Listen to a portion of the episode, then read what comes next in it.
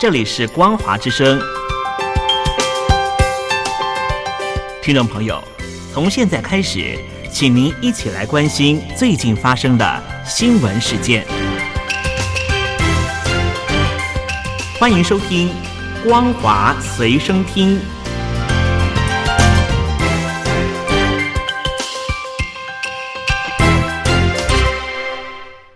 各位听众朋友，大家好，欢迎收听本节的《光华随身听》，我是艾格。新闻内开始，继续带您关心俄罗斯以及乌克兰战争的消息。俄罗斯天然气工业公司以波兰和保加利亚没有以卢布支付相关款项为由，宣布暂停这两国供应的天然气，遭到波兰以及保加利亚总理痛批勒索。欧盟执行委员会主席范德赖恩也在推特发文指出。俄罗斯天然气工业公司的声明显示，俄罗斯再度企图利用天然气勒索大家。他们已经为这种状况做好准备，同时也在制定欧盟协调一致的应对措施。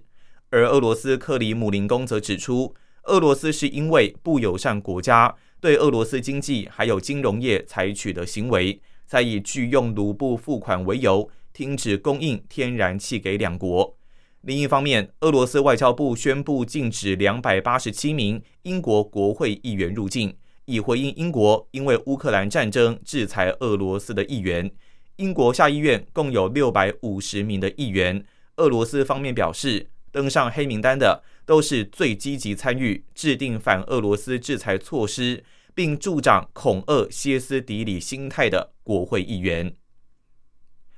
日本首相岸田文雄跟俄罗斯总统泽伦斯基进行了第四次的电话会谈，表达将提供日本自卫队用来因应化学武器的防护面具、无人机、食物以及医药品等物资。另外，有四十个国家参与在德国西南部兰斯坦美国空军基地的武器峰会，包括了北大西洋公约组织的成员国，以及以色列、日本还有澳洲等国。美国国防部长奥斯汀会后指出，美国和盟邦每个月将会开会一次，以研议乌克兰对抗俄罗斯军队侵略下的国防需求。奥斯汀也斥责俄罗斯外交部长拉夫罗夫日前指出，可能在俄罗斯以及乌克兰冲突中动用核子武器，这样的说法是危险而且没有帮助的。俄罗斯国防部则宣布。他们的部队用远程飞弹摧毁乌克兰东南部扎波罗热地区的军火库，内部有大量西方国家提供的武器。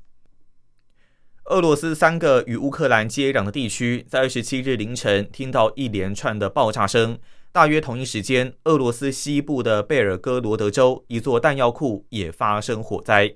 另外，乌克兰指控俄罗斯试图在摩尔多瓦分离主义地区制造动荡。引发外界担忧，乌克兰战争恐怕升级成更广泛的冲突。联合国、美国以及法国都表达关切。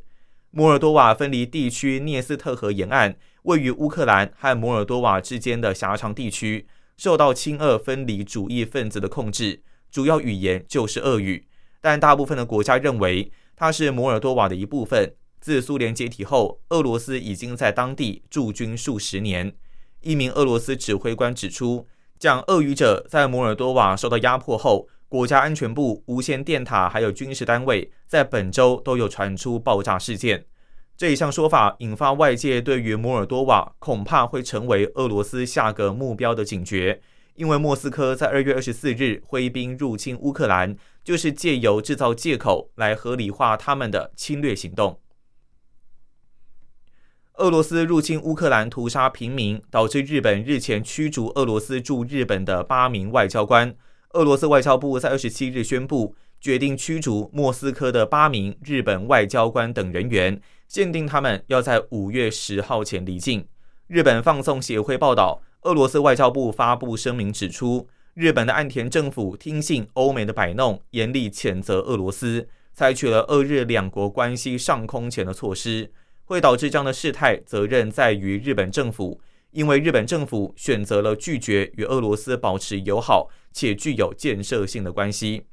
不过，日本大使馆认为是俄罗斯对于乌克兰采取军事手段，才会导致这一次的事态。逼得日本以及俄罗斯的关系变成这种状态的责任，其实就是在俄罗斯。日本绝对没有办法接受俄罗斯把责任转嫁给日本的说法。日本政府在四月八日宣布驱逐俄罗斯八名的驻日外交官，这项措施在四月二十日执行。八人包括了俄罗斯驻日本大使馆职员以及俄罗斯驻日本贸易代表处的职员，从东京羽田机场搭乘包机返回俄罗斯。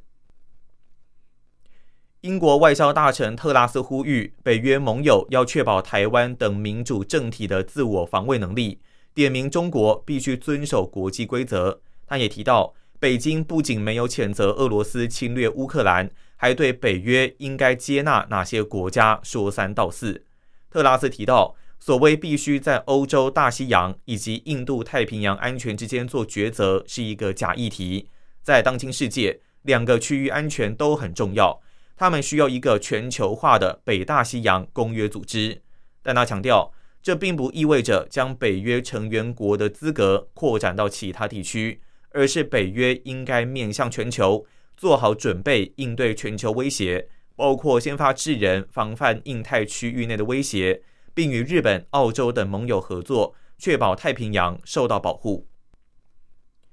被中国大陆指控为台湾间谍的李梦居刑满无法返台的消息，在李明哲回台前就已经传出。为了避免李明哲变数，官方态度相当低调。分析认为，李梦居还有李明哲案件没有办法类比。能否寻利返台依然是未知数。李梦居于二零一九年在反送中抗争时前往香港，并在入境深圳时失踪。据说他曾经拍摄中国人民解放军在边境集结的照片给友人。之后，中国官方指出李梦居涉嫌从事危害国家安全的犯罪活动。当年十月底，在以涉嫌为境外刺探、非法提供国家秘密罪将他批捕。根据媒体报道。李梦居被判处一年十个月的刑期，还有剥夺政治权利两年。以上就是本节的光华随身听，感谢您的收听，我是艾格，我们下次见。